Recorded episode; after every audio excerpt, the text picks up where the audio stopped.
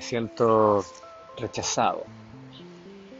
Es una frase que deberíamos escuchar más seguido en nuestros días, pero no es así.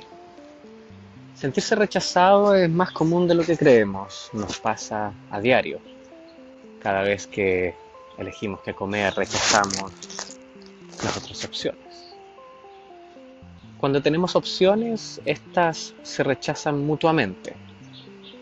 Tenemos que elegir. Saber utilizar esa capacidad de elegir se ha tornado una herramienta crítica en estos días.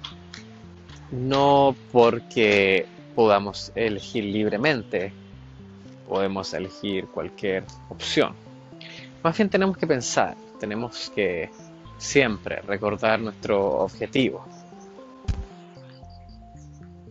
De esta manera, inteligentemente nos volvemos nosotros en los rechazadores. Y es cuando esto pasa que comenzamos a avanzar, aportando nuestro propio grano de arena a este ciclo rechazado, rechazador. No olvidemos la postura que teníamos antes cuando nosotros éramos los rechazados.